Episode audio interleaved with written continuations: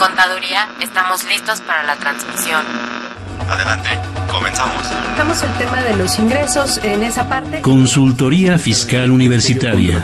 Por el solo hecho de trabajar 20 días, 30 según la federación. Entonces me tengo que remitir al código, al 28 de código. Un programa de Radio UNAM y de la Secretaría de Divulgación y Fomento Editorial de la Facultad de Contaduría y Administración. El albacea pues es, va a ser esa persona que venga a representar al decano. Muy buenas tardes, bienvenidos a su programa Consultoría Fiscal Universitaria. Hoy estamos transmitiendo desde el auditorio Carlos Pérez del Toro de la Facultad de Contaduría y Administración. Los saluda su amigo Salvador Rotera Obanel. Vamos a platicar el día de hoy sobre la declaración anual de las personas morales con fines no lucrativos. Y para ello nos acompaña, pues el, yo creo que el mejor especialista en el tema en México, el contador público Pablo Limón Mestre. Él es contador público egresado de la Universidad Iberoamericana, tiene la especialidad en fiscal por nuestra alma mater, la Facultad de Contaduría y Administración de la UNAM, socio del área fiscal del despacho Limón Mestre, cínico de la administración, en la administración del sur del DF y miembro de la Comisión de Investigación Fiscal del Colegio de Contadores. Mi estimado Pablo, muchas gracias por estar con nosotros el día de hoy. Gracias, mi querido Salvador. Es todo un privilegio y honor estar en esta, efectivamente, en Radio UNAM platicando sobre este tema tan interesante y que seguramente, pues, a tú que nos, a ti que nos escuchas, pues encontrarás una serie de situaciones que pueden ser perfectibles de mejorarte. Así es. Eh, les recuerdo a nuestros amigos Radio Escuchas que el programa es en vivo, que nos pueden llamar y hacer preguntas sobre el tema que vamos a estar desarrollando. Eh, que también eh, tenemos la página de Facebook, en Fiscalcon. Los teléfonos para que nos hagan las preguntas es el 55 36 89 89 o bien el 01800 50 52 688. Y el blog está en http dos puntos, doble diagonal, fiscalcontv.blogspot.com.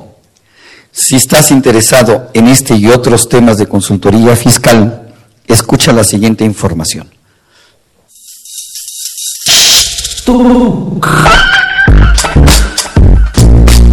Si estás interesado en este y otros temas de consultoría fiscal universitaria, escúchanos ingresando a la página www.radionam.unam.mx. Busca la sección de programación y elige la opción AM. Ubica el programa Consultoría Fiscal Universitaria. Presiona doble clic. Al hacerlo, accedes a nuestro contenido oprimiendo el botón de reproducción. Esta información la podrás escuchar desde tu tablet, iPad, PC o celular.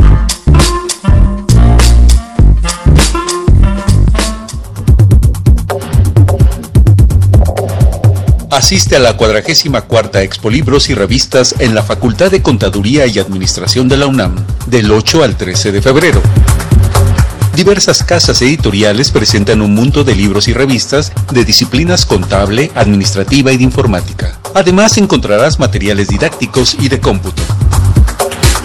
Ven con nosotros, de lunes a viernes de 9 a 20 horas y sábado de 9 a 13 horas, en la entrada principal de la facultad. Los libros más cerca de ti. Bien, muy buenas tardes. Y comentaba, vamos a platicar de la declaración anual de las personas morales con fines no lucrativos. ¿Quiénes son las personas morales con fines no lucrativos? Porque hoy se oye, pues como que no generas utilidad y por lo tanto no tendrías por qué pagar impuesto. Hay que presentar declaración. ¿Quiénes son estas personas? Fíjate que desde ahí comienza el análisis que tiene que ser muy cuidadoso por los estudiosos en la materia, porque pues normalmente las personas que conocemos somos las morales, que son las sociedades eh, anónimas, eh, sociedades mercantiles en general. Eh, adicionalmente conocemos a las personas físicas como tú o como yo, pero también eh, hay un híbrido que son las morales no lucrativas, que no pertenecen al rubro obviamente de personas físicas, pero que la autoridad fiscal les da a través de la ley del impuesto sobre la renta una connotación distinta y que les denomina morales no, lu- no lucrativas. Y estas morales no lucrativas, para poder pertenecer a este selecto grupo que hoy nos acompaña de personas morales, eh, pues está eh, descrito en el artículo 79 de, de dicha ley en 26 fracciones. Y en ese grupo, eh, pues no necesariamente por el tipo de sociedad que eres, pues vas a poder estar en el mismo. Porque podría haber una asociación civil, por ejemplo, que exista en el título tercero, pero una asociación civil que eh, está en el título segundo, una sociedad civil que está en el título eh, segundo, pero también podría estar en el tercero, es decir, en uno o en otro. E incluso la autoridad fiscal, si ve, siente, eh, reconoce que no eres un contribuyente adecuadamente cumplido, te puede reclasificar y encajonar en el título segundo en materia de castigo, porque las del título tercero, como veremos, son entidades que normalmente no pagan el impuesto sobre la renta y que de alguna manera eh, solamente informan a la autoridad fiscal sobre eh, los ingresos y deducciones que tuvieron, eh, más no están pagando el impuesto sobre la renta y si lo van a, como en este año por decreto presidencial, de acuerdo ya a varios años anteriores, a estar determinando, no lo están enterando a la autoridad fiscal. Entonces, creo que es una connotación importante. Ok, no cualquier sociedad civil puede estar en este régimen. Correcto. Eh, tienen que ser específicamente los que se listan en el artículo 79 de la ley del impuesto sobre la renta. ¿Nos podrías poner algunos ejemplos de estos tipos de sociedades? Con mucho gusto. Mira, aquí están los sindicatos, las acciones patronales, los colegios de profesionistas, están las eh, entidades educativas eh, que sean donatarias autorizadas, las asociaciones y sociedades civiles que se dediquen a la investigación y que tengan un reconocimiento especial de CONACIT. Están las em, entidades que se dedican a la investigación de la preservación de la flora y fauna y que tienen un reconocimiento especial de Semarnat. Están también em, las IAPs asistenciales, eh, están em, las acciones civiles que se dediquen a cuidar enfermitos, digamos. Así eh, como pero estoy que- ahorita. eh, Puede ser, sí, pero que, que tengan una autorización especial de la autoridad fiscal. Eh, entidades que probablemente se dedican a, eh, a la investigación en materia musical, eh, pero que tengan un reconocimiento especial por la autoridad respectiva, a los museos eh, que estén abiertos al público. Todo ese tipo de entidades, todo ese eh, aglutinamiento de personas morales eh, podrían calificar como tal en el título tercero. Las asociaciones de padres de familia Acciones padres de familia, las, eh, las acciones de condóminos. también están aquí. Es correcto, ¿no? Y, y también la pregunta que siempre nos hacen, oye, Pablo, fíjate que yo vivo en un condominio, somos ocho eh, condóminos y nos hemos organizado para que Martita sea la que administre los fondos. Ahí ya podremos calificar como una persona moral no lucrativa. La respuesta es no, tienes que constituirse como una asociación civil. ¿Y qué pasa si Martita recibe el dinero en su cuenta personal de la- y de ahí hace los gastos de su cuenta personal de los gastos comunes del condominio? Bueno, pues la, la citada tendría un problema fiscal, porque ahora que estamos ante unas autoridades fiscales, y con justa razón lo quiero enfatizar, en donde nos están vigilando en los movimientos contables y, y bancarios que cada uno tiene en su eh, vida íntima, puede suceder que Martita eh, pues reciba 40 mil pesos mensuales y que nada tenga que ver con sus ingresos personales, sino simplemente está siendo la encargada de pagar el gas y el agua, ¿no? Así es. Y indebidamente eh, lo está haciendo de buena condómina, pero de muy inocente, eh, mala idea, y esto le puede generar problemas fiscales. Y la autoridad fiscal te puede decir, Martita, tú recibiste 40 mil pesos mensuales por 12 meses al año, 480 mil pesos, tienes que pagar el eh, treinta y tantos por ciento de estos ingresos que tuviste porque, eh, pues, aparentemente tienes un enriquecimiento patrimonial. Efectivamente. Quiero recordar a nuestros amigos radioescuchas que el programa se está transmitiendo en vivo eh, desde la Facultad de Contaduría y Administración, que nos pueden llamar y hacer preguntas sobre el tema que estamos tocando. Los teléfonos en el estudio es el 55 36 89 89 o bien el 01800 50 52 688. Pablo, para eh, estas personas morales con fines no lucrativos, eh, tienen que presentar declaración anual. Definitivamente. Eh, el artículo 86 de la eh, multicitada disposición eh, cita que es obligación de esas personas informar sobre los ingresos y deducciones que tuvieron y del remanente distribuible que determinaron. Eh, remanente podría ser eh, la diferencia, digamos, entre eh, los ingresos y deducciones, que puede ser positiva o negativa. Entenderíamos que normalmente sería positiva y no necesariamente por tener una- un superávit, una utilidad, implicaría que pagaremos el impuesto sobre la renta. La gran, la gran diferencia sería que una sociedad mercantil o una sociedad civil del título 2, por ese remanente que en ese caso se llamaría utilidad, sí tiene que pagar impuestos sobre la renta. Es correcto, claro, y estas personas no lo pagan, salvo, y es muy importante, ¿sí? Y no es un, un, eh, un anuncio de un detergente, sino salvo cuando eh, no declaren ingresos adecuadamente, es decir, si estas personas morales no lucrativas eh, tienen cinco cuentas bancarias y solamente declaran tres, por ejemplo. Y la autoridad fiscal detecta al momento de ejercer sus facultades de comprobación que hay dos cuentas no registradas, en ese momento, pues tiene toda la facultad de decir, ¿sabes qué? No acumulaste dos millones de pesos y por lo cual tendrás que pagar un pequeño castigo del 35% de esa cantidad. Pequeño castigo. Pequeño castigo. Más actualización, recargos, Sí, más- multas. Claro, porque la autoridad eh, pues tiene cinco años para fiscalizarte, para revisarte, ¿no? Entonces, si esto correspondiente al año 2016 lo detecta en el 2021, pues habría que actualizar eh, los recargos, ¿verdad? Eh, la, la actualización del impuesto más los recargos y la multa que en su caso corresponda, ¿no? Claro, esa declaración se presenta hasta el 31 de marzo, igual que las personas morales. Fíjate que no, esta declaración se presenta en el mes de febrero, todas las personitas están obligadas a presentarla el 15 de febrero y eh, pues en unos días habrá que cumplir con esta y pues hay que correr después de este programa tan interesante de radio, Radio UNAM, pues hay que llegar a hacer la declaración respectiva. La declaración vence el próximo lunes. Es correcto, es El correcto. próximo lunes es el último día para que estas personas presenten la declaración en forma a, a tiempo. espontánea, a tiempo, en forma. ¿Qué pasa si de plano no la puedes presentar? Porque no sabía, no tengo contabilidad, estoy hecho un desastre, tengo mi asociación civil constituida hace muchos años, no he hecho nada, eh, y aunque parezca esto de novela y es como para dormirse, pues no es el caso. Este es un caso real que sucede todos los días y que efectivamente eh, hay personas morales que no han cumplido y que tienen que hacerlo de una vez. Hay mucha chamba para este fin de semana, por lo que estoy viendo. Hay mucha chamba, no solamente para el fin de semana, sino para todos los contadores, estudiantes que nos pueden estar escuchando de la mejor casa de estudios de México, la UNAM. eh, pues hay mucha chamba de por vida como contadores a todos los niveles y con todos los entusiasmos. Entonces hay que eh, trabajar y estudiar mucho para ser los mejores. Platícame una cosa. Eso, el, el estar en el título tercero de la ley del impuesto sobre la renta, ¿me exime del impuesto al valor agregado? ¿O también tengo que presentar declaración de impuesto al valor agregado?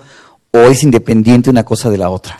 totalmente independiente, porque si tú eh, eh, eres del título consentido, título tercero, moral no lucrativa, y no pagas el impuesto sobre la renta, pero eh, tú realizas actos que están eh, grabados conforme a la ley del IVA, estás obligado a presentar la declaración de dicho impuesto que se eh, presenta en forma mensual eh, junto con la declaración informativa de terceros, la, la multillamada DIOT, y hay que hacerlo mes a mes, ¿no? Entonces, pongo el ejemplo muy preciso, ¿no?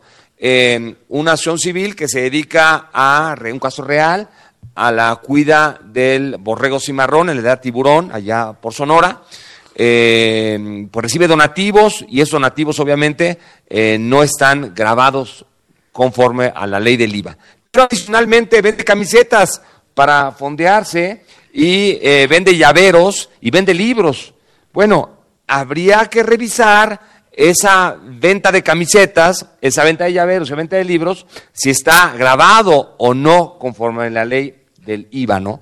Y revisándola un poco, eh, pues te darás cuenta que el artículo 9, fracción tercera de la ley del IVA eh, establece, es precisa, que estarán exentos la enajenación, los libros, periódicos y revistas, ¿no? Y por lo cual, pues los, los eh, libros están exentos del IVA, ¿no? Y la venta de llaveros y camisetas, al no haber exención, pues están grabados a la tasa general del 16%. Y entonces no, no, el, el solo hecho de que yo esté en título tercero no me elimina una probable obligación de impuesto al valor agregado si cayera yo en un acto o actividad grabado por ese impuesto. Totalmente, claro, claro. O una escuela que pudiera estar vendiendo libros o uniformes.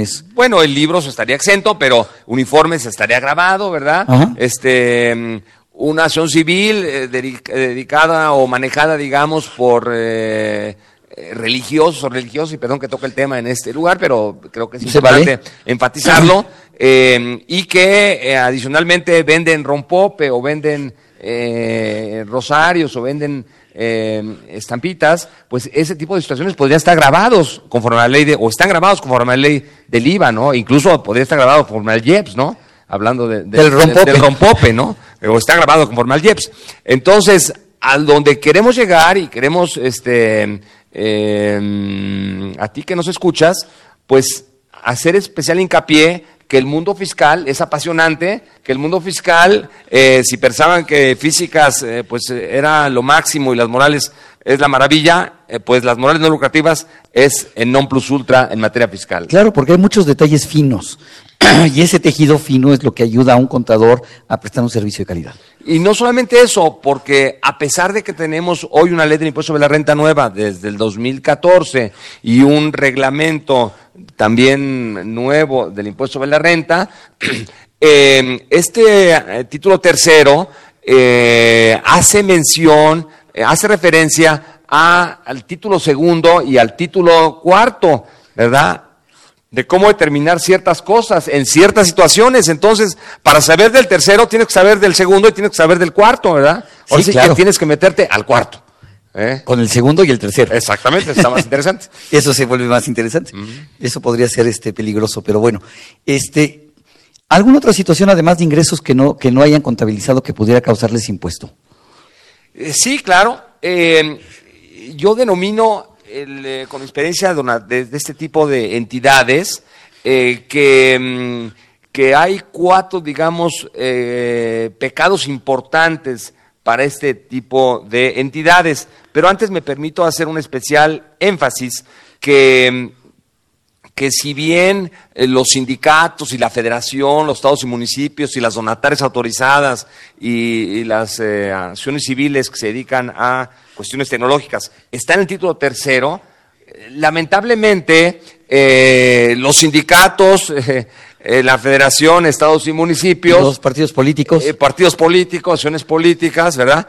Tienen un tratamiento inadecuado fiscal que les hace que no presenten cierta información, ¿verdad? Y pues tenemos que ser transparentes todos, es lo que yo diría, ¿no? Yo creo que si se está pidiendo la transparencia en todo, los recursos de los sindicatos deberían ser transparentes y tendría que eh, necesitarían tener la misma obligación de presentar información. Es correcto. Los partidos políticos, pues creo que más aún tendrían que presentar información Es de correcto. tipo fiscal. Es correcto porque hay que partir del principio que es obligación de los mexicanos, de todos, no de algunos, ¿eh? Contribuir al gasto público, ¿no? Y, y- y si bien estas no contribuyen, podrían llegar a contribuir cuando no cumplas con tus obligaciones fiscales. O cometas algunos de los pecados capitales que acabas de mencionar. Exactamente. Entonces, ¿cuáles son los pecados capitales? Yo soy eh, una donataria autorizada, que es un grupo selecto, todavía más selecto del título tercero, y eh, el primero sería que tengas ingresos eh, no declarados, no declarados, ¿sí? Eh, luego que tengas deducciones realizadas, no realizadas o indebidamente registradas no realizadas, vuelvo a repetir, no realizadas. Es decir, yo soy una acción civil, me dedico a la conservación de los monumentos arqueológicos de Tulum, ¿verdad? Pero resulta que, como no tengo facturas suficientes de muchas cosas, me regalan facturas mis amigos de México. Ajá. Me las envían. Bueno, eso, aparte de que es inadecuado, inmoralmente incorrecto, pero es un tema ético que no es la- la- el momento de citarlo, eh, es incorrecto más aún que fiscalmente se registre porque no es un gasto de la donataria. No tiene que ver con la acción civil de los monumentos arqueológicos de Tulum, ¿verdad? en Quintana Roo. Entonces, uno. Y luego dice, no registradas, no eh, realizadas o indebidamente registradas. Y ahí me temo, me meto al tema tan importante, tan desconocido, tan eh, alejado de los contadores, pero hoy los nuevos contadores están muy capacitados y más en la UNAM, ¿verdad? Eh, de las famosas normas de información financiera.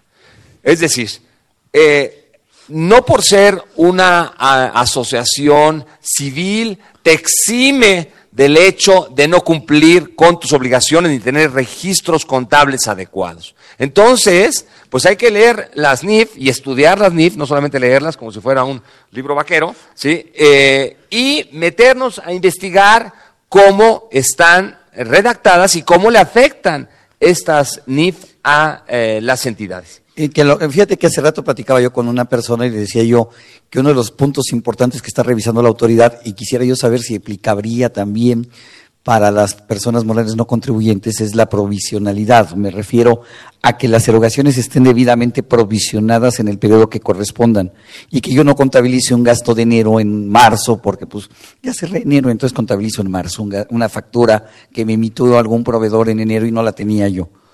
Eh, siendo muy preciso en eso, todas las NIF le aplican a las personas no lucrativas, excepto que expresamente lo señalen. Se trata de instituciones públicas que obviamente no les aplica las NIF, ¿no? Eh, entonces sí, sí les aplicaría obviamente ese, ese eh, registro de las provisiones respectivas. Ahora, que tenga un efecto fiscal al pago es otra cosa. Habrá que hacer una conciliación fiscal y contable eh, como lo hacemos en una persona moral título segundo.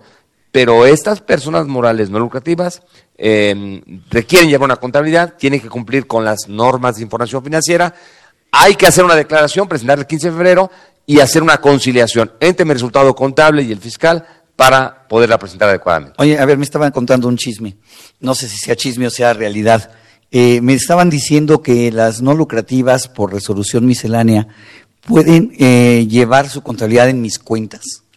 Mis cuentas, sí, claro. Bueno, primero voy a decirle mis cuentas. O, déjame guardarme las cuentas por un segundito porque me faltaron dos pecados capitales. Ah, ok, seguimos con los pecados capitales y regresamos. Me faltan dos, porque yo ya dije hace rato ingresos omitidos, comenté erogaciones no realizadas o indebidamente registradas. Otro son préstamos realizados a socios, asociados, eh, salvo que se trate de algunas instituciones que pueden otorgar préstamos. ¿Se dedican a eso? Exactamente, pero si yo, por ejemplo, constituyo una acción civil para eh, tener una biblioteca accesible a los chicos que estudian contaduría pública, ¿verdad? Y resulta que a través de la biblioteca, donde yo soy asociado y soy donataria autorizada, le presto dinero a mi hijo, a mi cónyuge, a mi papá, bueno, eso se considera un remanente distribuible, por lo cual es un castigo y tendría que pagar impuesto sobre la renta. ¿De acuerdo? Entonces, eso es inadecuado, inadecuado fiscalmente y moralmente inadecuado. Y el cuarto sería cuando tenga no deducibles. Cuando tiene no deducibles la eh, donataria título, obviamente, tercero, pues también estaría ante esa situación de eh, incumplimiento y por lo cual tendría que pagar el impuesto sobre la renta. Eh, eso sería en general. Ahora bien, llego al tema muy importante que citaste de mis cuentas, para luego posiblemente regresar a, los cuatro pecados capitales que yo le determino, ¿no? Que, en, el, eh, en materia fiscal, pues se denominan los, eh, los ingresos fictos que obtiene el, la persona moral no lucrativa por el hecho de ser una persona de este tipo, ¿no? mis cuentas. Sí, claro, estas personas, si tienen menos de 2 millones de pesos de ingresos? ingresos como donativos, pueden llevar el programa de Mis Cuentas, que está accesible en la página del, del SAT, y con tal eh, efecto cumplir con la obligación de mandar la, la eh, contabilidad electrónica, que tienen que hacerlo a partir del día 3 de marzo, la relativa a enero, eh, porque no les aplicó, sí les aplicaba en 2015, pero hubo un aplazamiento para el 2016 y ahora en 2016 todas las personas morales tendrán que cumplir con esto independientemente de sus ingresos. Muy bien, les recuerdo que estamos transmitiendo en vivo Consultoría Fiscal Universitaria desde el Auditorio Maestro Carlos Pérez del Todo. Vamos a una pausa y continuamos.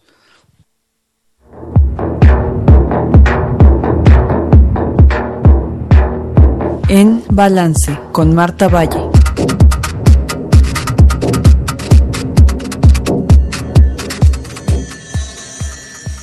A propósito de las personas morales con fines no lucrativos, hablemos del sinfín de dudas y suspicacias que provocan los donativos deducibles para efectos de impuestos, no solo en México, sino en muchos lugares del planeta Tierra. Recordemos las críticas negativas, fundamentadas o no, que levantó el donativo de 20 millones de euros que Amancio Ortega otorgó a Cáritas, el cual estrictamente no fue una donación, sino un convenio de colaboración empresarial legalmente deducible al 100%. Ubicándonos en México, los donativos que los contribuyentes entregan a donatarias autorizadas por la Secretaría de Hacienda y Crédito Público disminuyen la base sobre la cual calculan el impuesto sobre la renta, lo que deriva en un ahorro del 30% en dicho impuesto para las sociedades o hasta de un 35% para los individuos. No obstante este ahorro, no hay una alquimia financiera fiscal que sustente el decir popular de que quien otorga donativos deducibles se beneficia. Al contrario, pierde hasta un 70% de lo que egresa de sus cuentas bancarias. Tendría mucho más dinero si no hubiera donado. No puede negarse que la donación no siempre es honesta y sin interés tenemos suficientes elementos para probar, en muchas ocasiones, la intención empresarial de lucir una falsa actitud filantrópica y de obtener un beneficio fiscal mediante sus actividades publicitarias disfrazadas de donaciones. En ocasiones donamos por la simple autosatisfacción y hasta por compromiso. No obstante, es innegable el altruismo de los integrantes de la sociedad ante una urgente necesidad social sin importar si obtendrán un comprobante fiscal deducible por su donativo. A partir del año 2008, el monto de los donativos deducibles no debe exceder del 7% de la utilidad fiscal de las personas morales o de los ingresos acumulables de las personas físicas, en ambos casos referido al ejercicio inmediato anterior. La limitante se justificó absurdamente como una medida para evitar que los donativos sean un instrumento para incrementar pérdidas fiscales.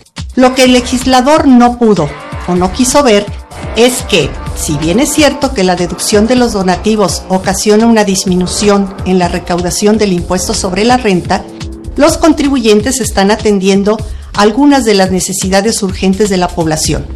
Por ejemplo, si se otorgaran donativos por 10 mil millones de pesos, el fisco dejaría de recaudar 3 mil millones, pero 10 mil millones se destinarían a actividades que la propia ley considera como de interés prioritario social.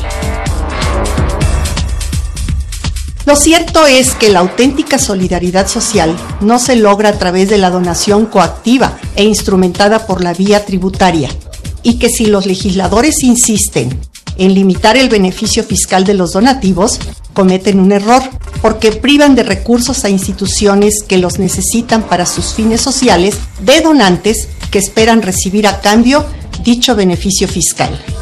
Soy Marta Valle y mi dirección electrónica es mvalle.fca.unam.mx.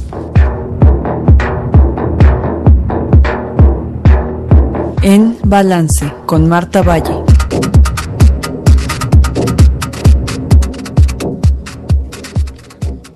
Bien, recordándoles que estamos transmitiendo en vivo, que nos pueden llamar y hacer preguntas sobre el tema que estamos tratando. Vamos a regalar revistas del consultorio fiscal a las personas que nos llamen y nos hagan preguntas. A la gente del de aquí de la facultad en el auditorio que nos pasen alguna pregunta sobre el tema que estamos tratando.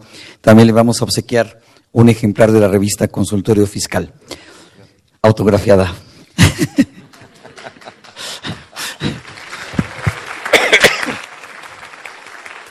Bien, este Julio, eh, Julio, perdón, Pablo, se me estaba, estaba yo leyendo aquí José Julio Solís y Y Iba a decir febrero, no es julio. es febrero. Es febrero, sí, no, pero es que estaba yo hablando, viendo que el maestro Julio Solís escribe sobre la declaración informativa múltiple que la próxima semana estaremos platicando de ella. Eh, regresando, Pablo, a ver, una pregunta.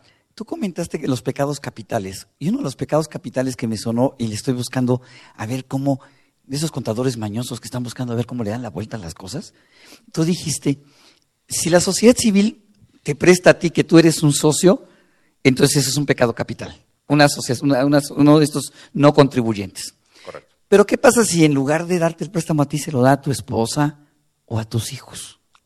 Ya, ya, ya no habría que, ya no se consideraría pecado capital. No, claro. O sea, esas eh, cantidades, eh, poniendo el ejemplo, tengo el museo, eh, le presto dinero a, a un hijo y, y eso obviamente es un, un remanente distribuible y como tal debe de eh, pagar el impuesto sobre la renta. Ahora bien, si ese préstamo a su vez eh, excede de 600 mil pesos, el hijo tendría que informarlo en la declaración anual. Si no lo informa, podría haber una causación o una generación de un impuesto sobre la renta porque ese ingreso que obtuvo eh, o esa entrada de efectivo que obtuvo el hijo, pues eh, no la está declarando debiéndolo hacer en los términos del título, Título cuarto, cuarto. de la ley del impuesto sobre la renta. Entonces, o sea, por un lado lo paga la persona no lucrativa, pero por otro lado lo pagaría el famoso hijo. Entonces hay un doble, un doble pago de impuestos Claro. por andar buscando una salida falsa a esa, Yo creo que, a esa que las salidas falsas no deben de existir y, y- y en verdad el peso de la ley sobre de ellos, ¿no? O sea, eh, quien no paga los impuestos debe de estar tras las rejas adecuadamente, ¿no? Este, y, o, o que existan obviamente las instancias respectivas para poder aclarar las situaciones, ¿no?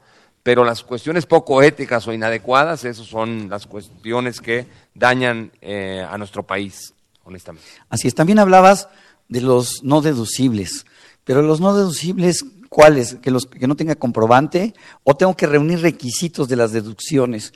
Y si este fuera el caso, ¿a dónde volteo? ¿Al título 2 o al título 4?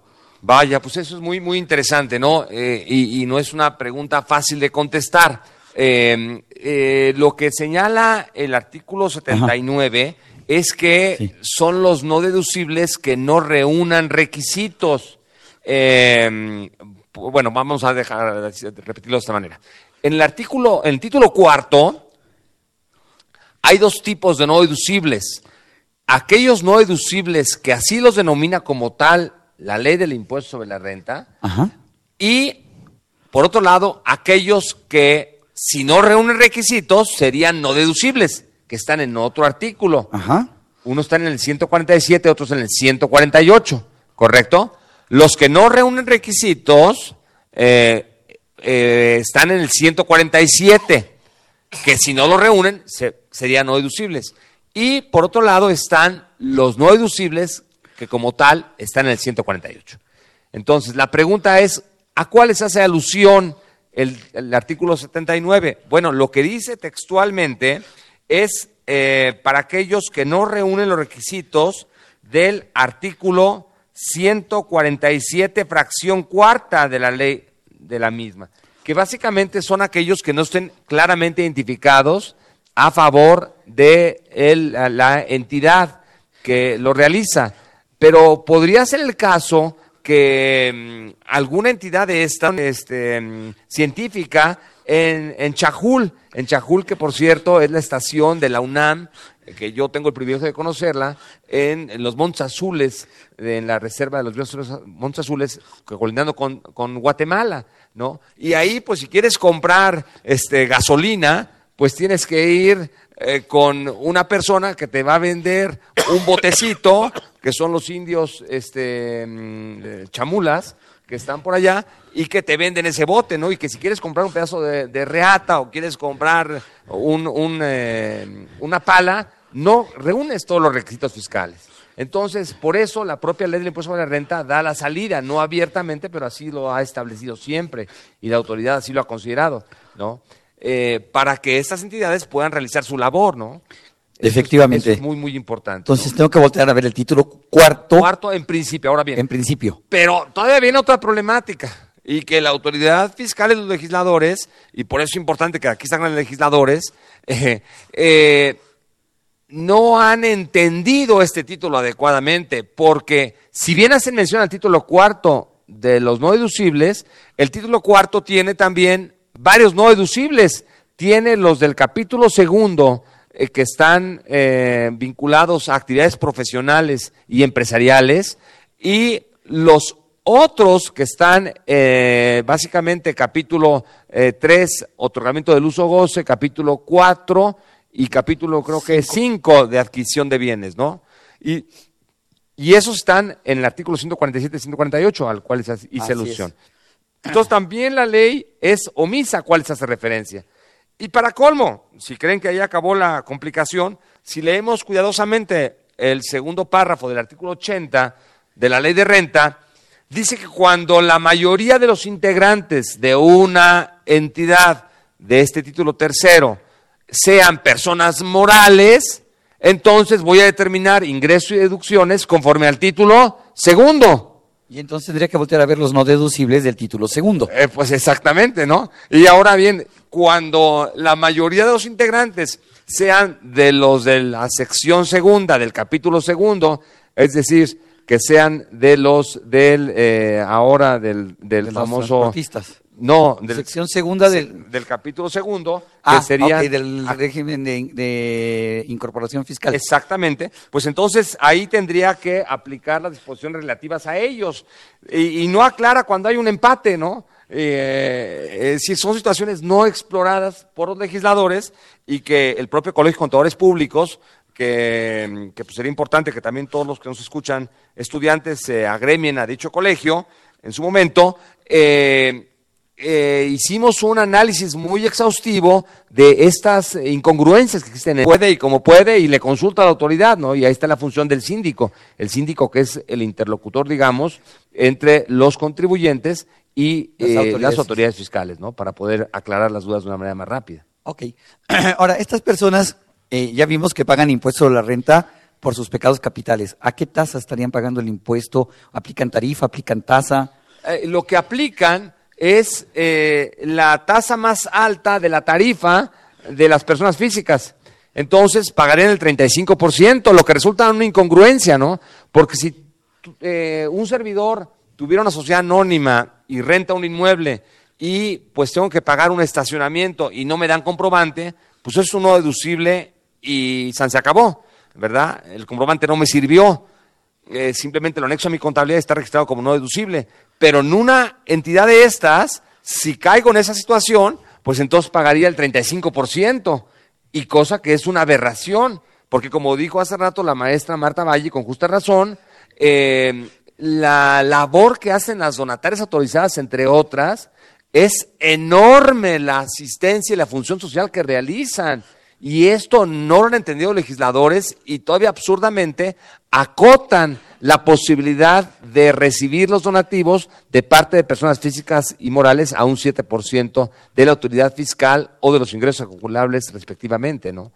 Así es. Absurdo. Es absurdo. Bien, nos está acompañando también en la mesa el locutor de la Facultad de Contaduría y Administración, el maestro Juan Flandes.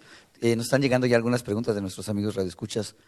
Este, si nos puedes apoyar, este, mi querido Juan. Ok, eh, dice la pregunta, soy un contribuyente que percibo honorarios por 400 mil pesos anuales.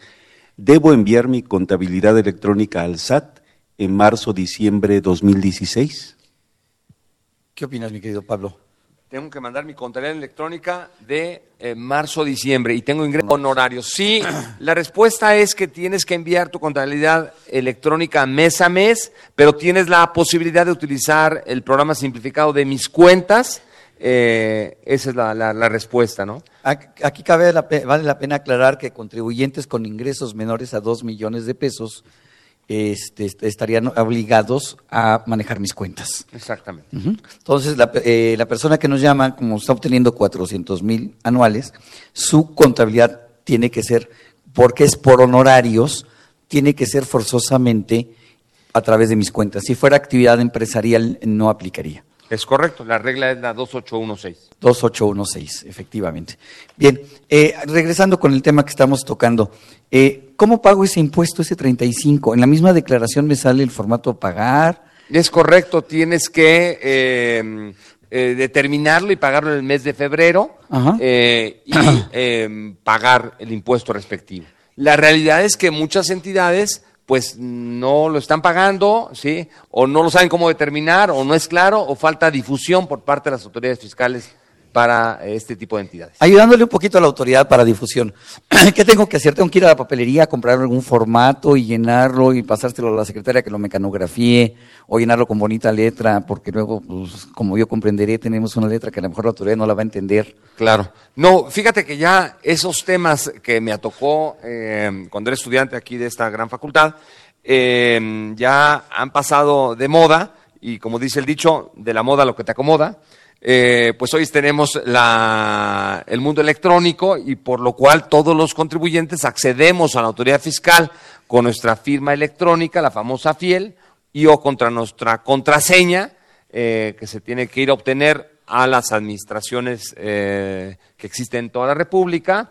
eh, y con esto se presenta, se baja en el portal del SAT el formato, se prepara eh, y se manda con la fiel y la contraseña y todo es electrónico. y, pides ahí que tienes el- la opción de pago y obtienes la línea de captura y con la línea de captura haces la transferencia bancaria. Y que acabe la pena, vale la pena aclarar que ahora ya existe la EFIEL portable. También serías eh, para este tipo de contribuyentes. Pues claro, claro, está el fisco trabajando eh, sobre esto. Es lo último que sabemos del licenciado don Aristóteles Núñez. Está sacó las reglas respectivas y está exactamente sacando este. Entonces voy a firmar desde mi celular la declaración. Es correcto. Desde el metro puedes hacerlo. Ahí en Metro Pantitlán. Con mucho gusto la envías, ¿verdad? Y no necesito un escritorio público. Ya no requieres. En Pues el ya, celular lo hago. Metro Remedios, ahí lo echas, ¿sale? Muy bien. Les recuerdo que estamos transmitiendo en vivo desde eh, Consultoría Fiscal Universitaria, desde el auditorio Maestro Carlos Pérez del Toro. Vamos a una pausa y continuamos.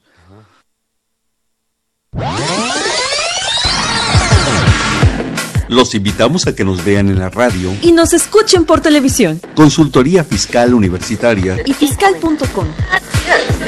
En el 860 de AM y en la barra de Mirador Universitario Coaed. abordamos los temas de tu interés como impuestos sobre la renta, Declaraciones, testamentos, pensiones, seguridad social, estímulos fiscales, discrepancia fiscal, régimen de incorporación fiscal, entre otros temas. Con destacados especialistas en la materia, Los miércoles por Radio UNAM los jueves por internet. y los sábados por TV UNAM. Véanos en radio Escúchenos por televisión.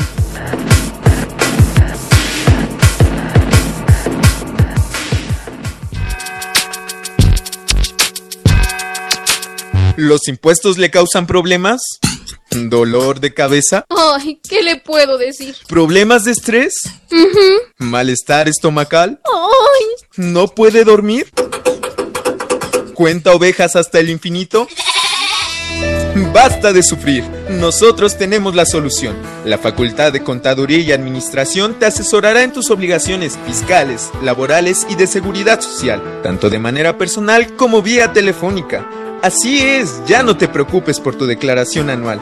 El Departamento de Asesoría Fiscal Gratuita, que se encuentra en la División de Estudios de Posgrado, te ayudarán en lo que necesites. oh, qué bien. ¿Y qué tengo que hacer? Solo tienes que llamar al 5550 7998.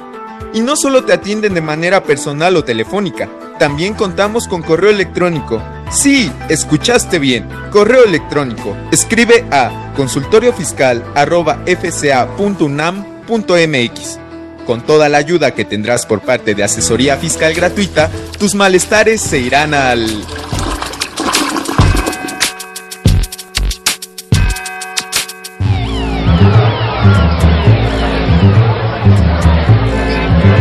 Se va a llevar la revista Consultorio Fiscal única en su género.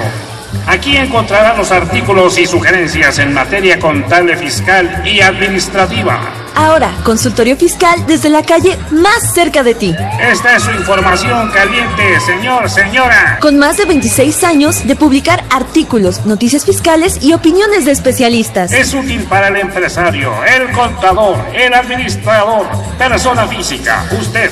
Sí, usted de camisa blanca y corbata rayas, acérquese. En ella encontrarás todo lo de SAP, IVA, ISR, Infonavit, prestaciones, testamentos, contabilidad electrónica, ley aduanera, medios de defensa, lavado de dinero, pensiones IMSS, ISTE, aguinaldos y miscelánea fiscal, entre otros temas. La tenemos en verde, rojo, amarillo, azul, naranja. Todo para el gusto de la damita o el caballero. Suscríbete en publishing.fca.unam.mx o llama al 5616 1355 o al 5622 8310. Consultorio fiscal. Por mucho la primera. Por mucho la mejor.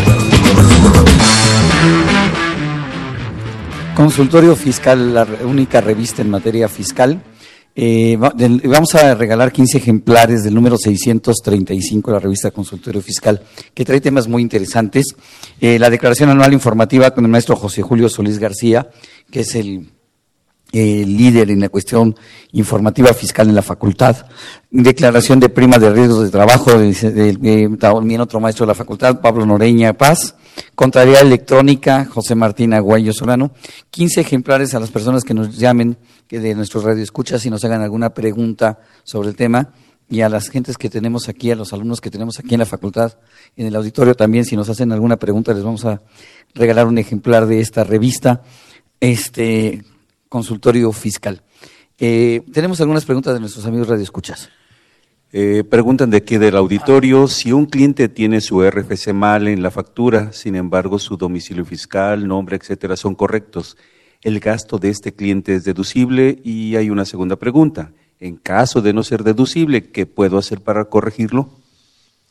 O sea, si un cliente tiene mal, puede repetir. Eh, sin embargo, todo lo demás está bien. Un proveedor me dio la factura.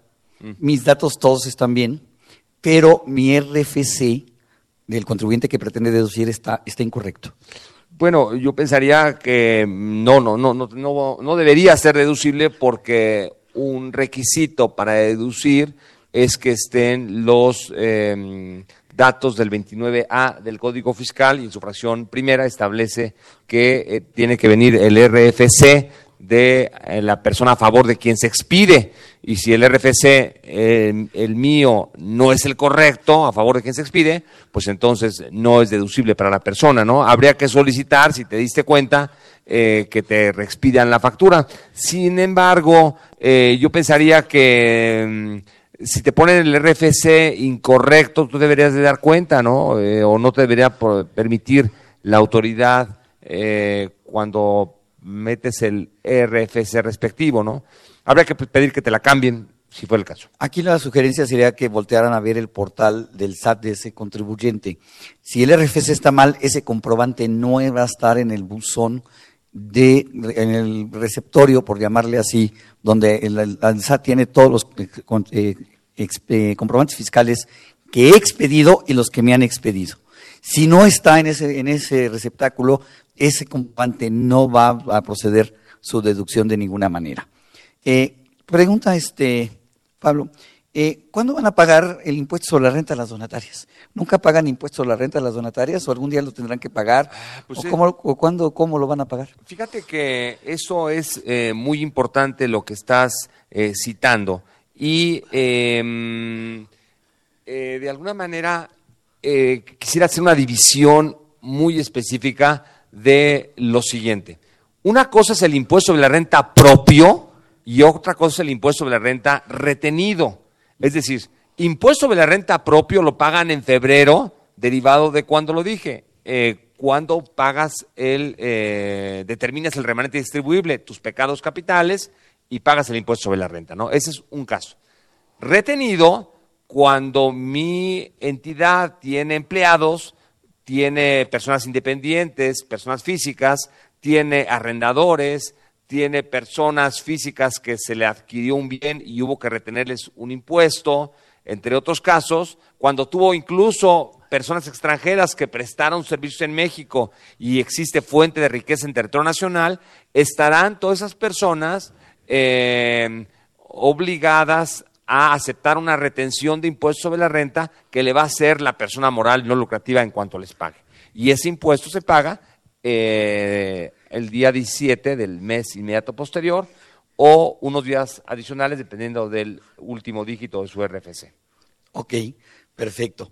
Este, tenemos una pregunta de nuestro amigo Radio Escuchas. Así es, eh, Rosa Beltrán, una radioescucha, pregunta, una donataria autorizada en el 2015 pagó varias cuotas obrero-patronales de los años 2012, 2013 y 2014. ¿Las cuotas que pagó en el 2015 por dichos años anteriores son deducibles? Nos llama de aquí del Distrito Federal. Ay, pues es una buena pregunta. Yo pensaría que sí.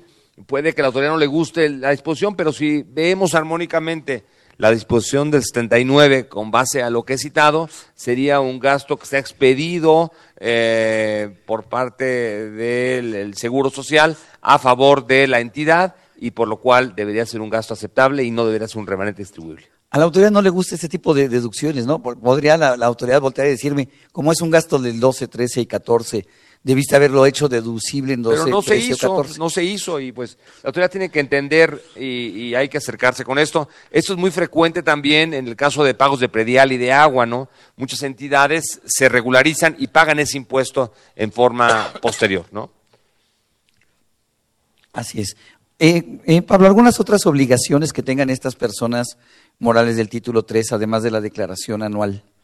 Bueno, eh, además de la elección anual, tienen la obligación de expedir comprobantes, CFDIs, tienen que hacerlo en forma, eh, cada vez que tienen un ingreso, y tienen la posibilidad también, como cualquier contribuyente, de expedir CFDIs globales, eh, el poder eh, acumular todos los ingresos que fueron teniendo durante el mes y hacer un CFDI al mes o a la semana o a los 10 días Ajá.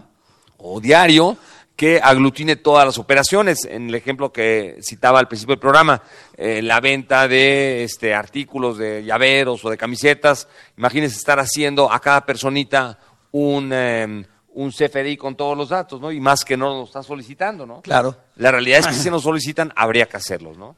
Eh, sería, te digo, expedir comprobantes, eh, presentar declaraciones, eh, realizar retenciones, realizar otro tipo de declaraciones informativas también cuando tengan situaciones de eh, eh, lavado de dinero, también están involucradas. Tienen que presentar declaración Claro. de, antilava- de la ley antilavado. La ley antilavado, así denominada. Eh, sería bueno hacer un programa sobre de eso, específicamente hablando, porque es todo un tema y es de lo más interesante. Eh, yo lo quiero decir es que una donataria que hace bien las cosas, pues no tiene de por qué preocuparse sobre el particular, ¿no? La realidad es que muchas donatarias, eh, eh, pues sus datos bancarios están abiertos en las páginas de internet y esto hace que cualquier persona eh, puede depositarle ingresos y a algunas eh, personas no deseadas, para no decir nombres en este momento, pero ustedes me entenderán, pues están lavando su conciencia o lavando sus fortunas a través de este tipo de entidades, ¿no? Eh, pues hay una regulación especial en esta ley antilavado que hay que informar y decir quién está dando estos donativos cuando se sabe, cuando no se sabe, pues eh, habría que simplemente declararlos y, y, pues uno como donataria tendrá que manifestar este tipo de situaciones. Tendría que re- eh, presentar declaraciones de retenciones de ISR, tipo arrendamiento, honorarios, asimilable. Claro, totalmente, sí, claro. Retenciones de IVA. También, claro, si, si de alguna manera estoy contratando fletes y ese tipo de fletes están sujetos a, a la retención, pues habrá que retener el 4% famoso de fletes, ¿no? Conforme al 1A de la ley del IVA. Así es. Eh, la llevar la contabilidad, ya quedamos que sí tiene que llevar conforme al reglamento. ¿Correcto? Este, presentar declaraciones. ¿Hay algunos que no tengan obligación de llevar contabilidad?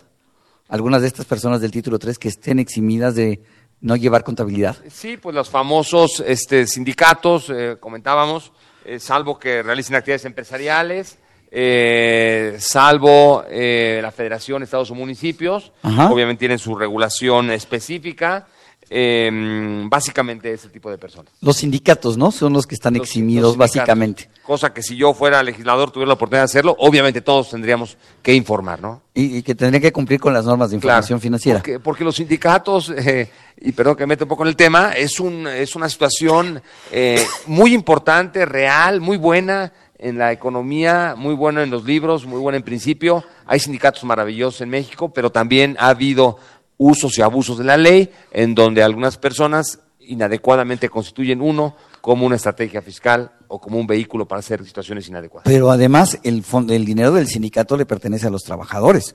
Entonces debería de ser obligatorio que llevaran una contabilidad y presentaran una declaración de impuestos y eso serviría de transparencia de los fondos recaudados, cómo se han aplicado para los propios Sí, en trabajadores. teoría sí, te digo, en la situación doctrinal eh, estoy totalmente de acuerdo, pero imagínate que tú y yo hacemos una sociedad, ¿verdad? Y, y tenemos aparte un sindicato.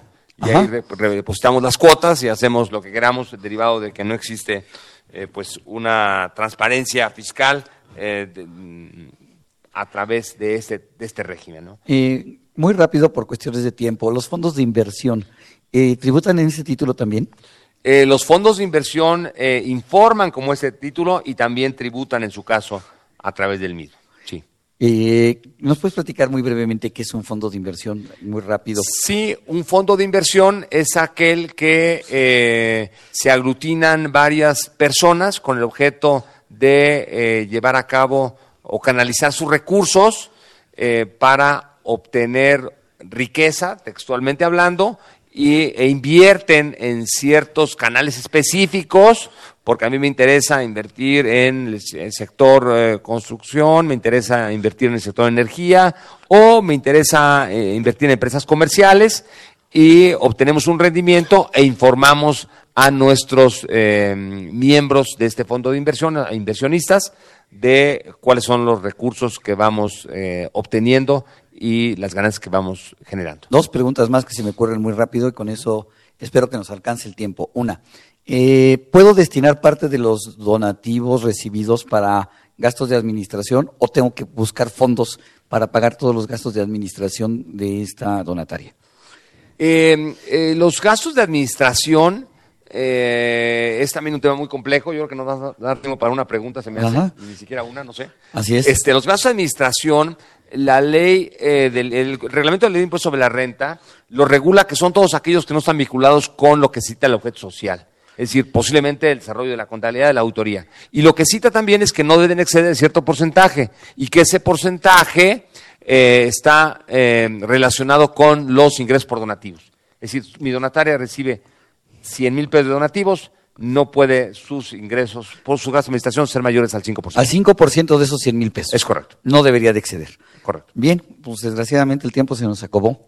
Este, no me queda más que agradecerte, Pablo. Muchísimas gracias por los comentarios y por este, estos conocimientos respecto de estas personas morales no contribuyentes. Gracias, mi querido maestro Salvador Rotero Banel, un privilegio. Y a ti que nos escuchas, muchas gracias a la UNAM. Muchísimas gracias. Los invitamos a que nos sintonicen en este programa la siguiente semana para seguir platicando del tema, ahora declaraciones informativas SAT e IMSS. Agradecemos a nuestros invitados por acompañarnos. Esta fue una producción de Radio UNAM. En los controles técnicos, Francisco Mejía y Socorro Montes. Eh, ingenieros Interán, Oscar Villalobos, agradecemos el apoyo técnico del personal de Radio UNAM y de medios audiovisuales de la Facultad de Contaduría y Administración. En la parte de producción, por parte de la Secretaría de Divulgación y Fomento Editorial de la Facultad de Contaduría y Administración, Nezahualcóyotl Jara, Juan Flandes, Celeste Rojas, Fernanda Martínez, Moisés Cineros y Alma Villegas. La Facultad de Contaduría y Administración agradece a los conductores invitados de este programa quienes participan de forma honoraria. La opinión expresada por ellos durante la transmisión del mismo refleja únicamente su postura personal y no precisamente de la institución. Muchísimas gracias, buen provecho, se despide su amigo Salvador Rotter Aubanel.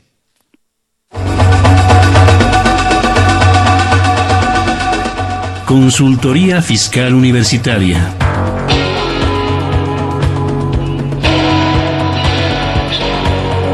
Un programa de Radio UNAM y de la Secretaría de Divulgación y Fomento Editorial de la Facultad de Contaduría y Administración.